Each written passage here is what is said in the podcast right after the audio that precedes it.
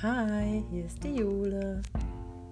So, nun stand ich da mit all diesen Fachbegriffen und so langsam wuchs die Angst in mir heran. Was, wenn auch das alles nicht klappt? Wissen müsst ihr nämlich, dass diese Praktiken nur begrenzt von der einen oder anderen Krankenkasse bezahlt oder bezuschusst werden. Da denkt man auch schon mal über Adoption nach. Denn kinderlos bleiben, das wollte ich ganz und gar nicht.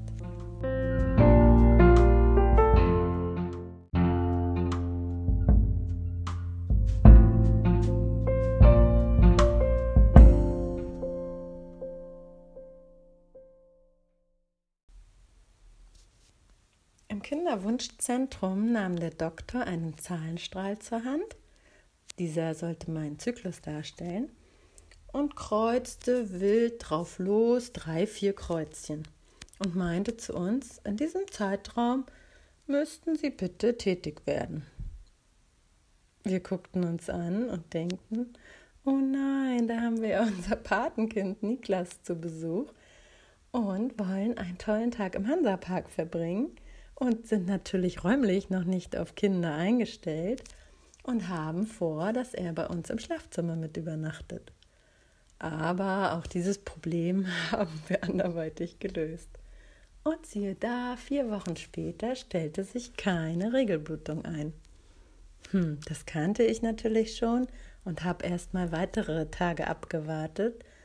Aber dann mussten wir einen positiven Schwangerschaftstest machen. Haben auch noch beim Kinderwunschzentrum angerufen, was wir jetzt machen würden, ob wir zu denen kommen sollen oder wie oder was. Und die haben gesagt, ja, ja, kommen Sie mal her, wir nehmen Ihnen mal Blut ab, um dann diesen HCG-Wert zu bestimmen. Und Sie rufen dann am nächsten Tag bei uns an und dann sagen wir Ihnen, wie es weitergeht. Ja, gesagt, getan. An Arbeit war so richtig nicht zu denken. Man war mit den Gedanken natürlich ganz woanders. Aber nach dem Anruf beim Kinderwunschzentrum sagte man mir, herzlichen Glückwunsch, Sie sind ziemlich doll schwanger. Und damit verabschieden wir uns auch bei Ihnen. Wir entlassen Sie jetzt wieder in die Behandlung bei Ihrem Frauenarzt. Der begleitet Sie dann weiter bis zur Geburt. Ja, super. Eine Riesenparty innerlich. Aber erstmal schön zwölf Wochen Ruhe behalten. Weil nochmal eine Enttäuschung verkünden, das steht meine Psyche nicht durch. Ja, dann gab es auch immer mal wieder Untersuchungen und es war sogar eine Untersuchung dabei, da konnte man das Herz schlagen sehen und hören. Und immer mehr wurde aus einer Gummibärchenfigur ein kleines, erkennbares Menschlein. Und dann konnte man endlich allen erzählen, dass man eine gesunde Schwangerschaft in sich trägt, sozusagen. Und alle meine richtig tollen Freunde haben mehr mit mir geheult als gelacht. Das waren aber Tränen der Freude, weil die genau verstanden haben, was damals so man selbst durchgemacht hat. Dann gab es eine Ersttrimesteruntersuchung, wo dann zum Beispiel nach Gendefekten geschaut wird und die Nackenfalte gemessen wird. Das war Gott sei Dank alles okay.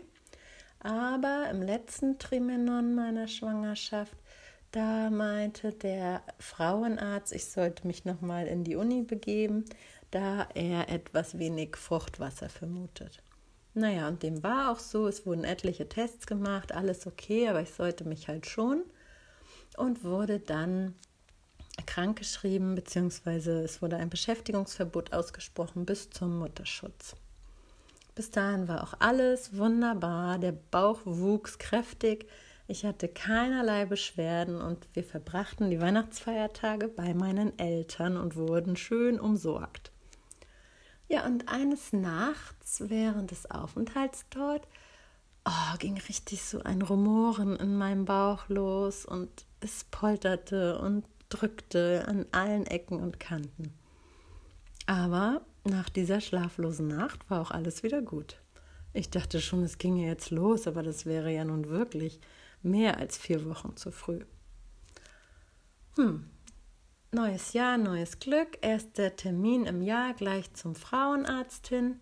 Und er fängt an zu schallen, da wo man so beginnt zu schallen bei Frauen im letzten Ende der Schwangerschaft. Und dann fragt er mich so, wo ist denn der Kopf? Ich so, wie, wo ist der Kopf? Ja, eigentlich sollte sich doch das Kind jetzt gedreht haben. Sag ich, denn war das der Versuch von meinem Kind, sich zu drehen? Weil ich hatte in den Weihnachtsfeiertagen so einen Alarm im Bauch, aber das verging dann auch wieder. Er rückte mit seinem Schallkopf weiter Richtung Hüfte und siehe da, da war mein Kindskopf. Hm.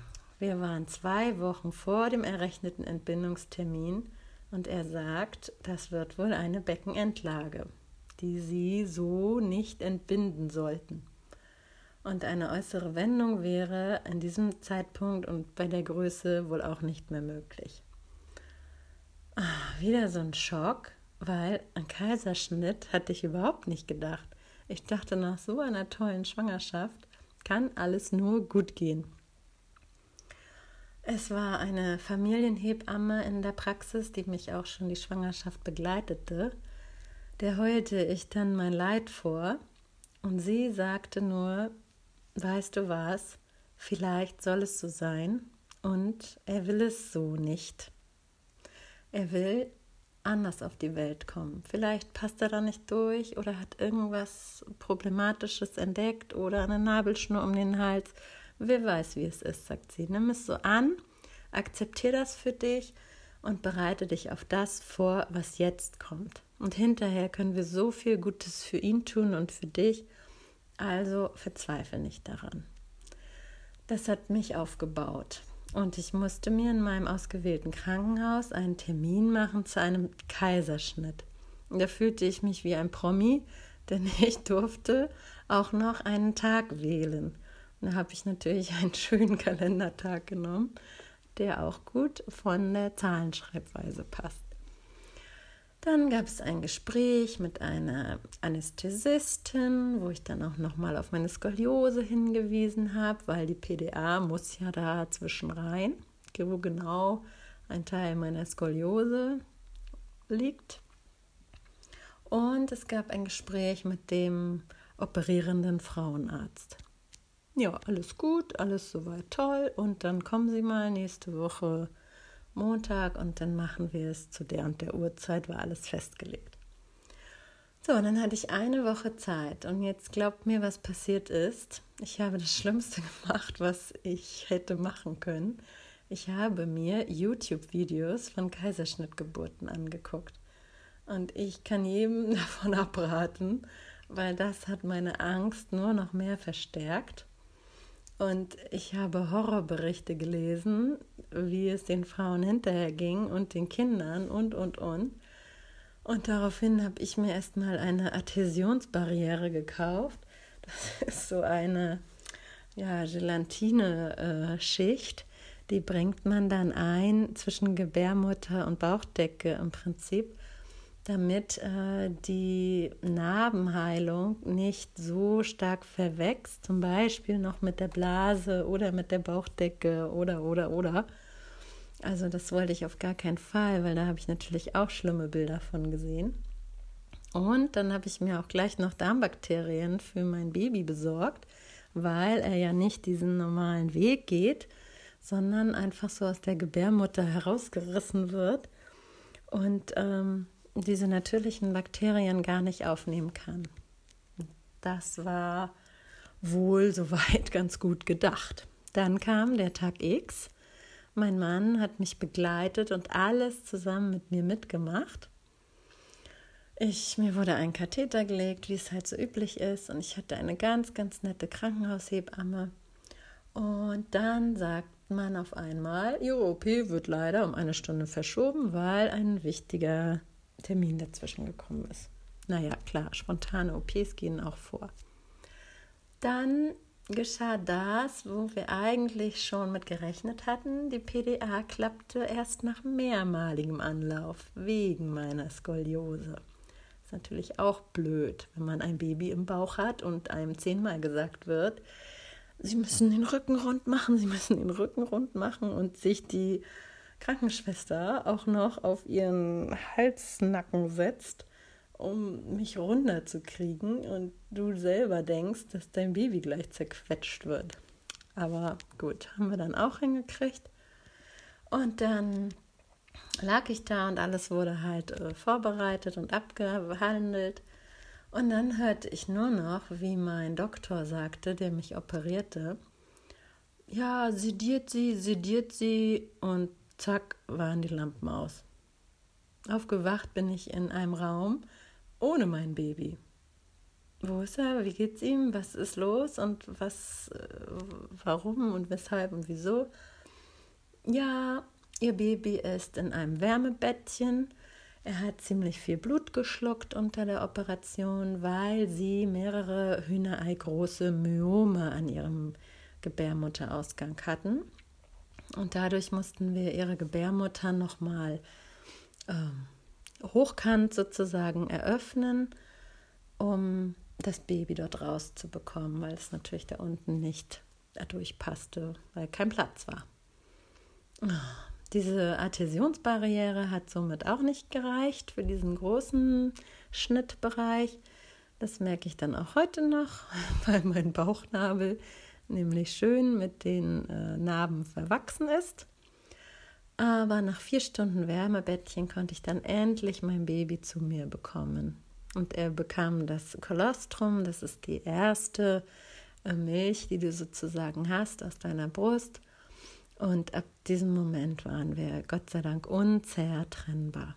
Man hat so eine kleine Plexiglasschale bekommen, wo man das Baby neben sich ablegen konnte. Und wir brauchten beide erstmal eine lange, lange Mütze Schlaf.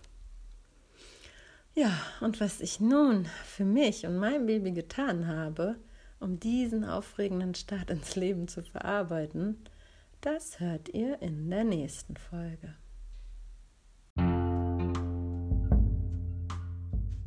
Bitte bleibt neugierig. Schenkt mir eure Däumchen, Herzchen und Sternchen und abonniert meinen Kanal, um die nächste Podcast-Folge von mir nicht zu verpassen. Ganz liebe Grüße und einen wunderschönen Tag. Eure Jule.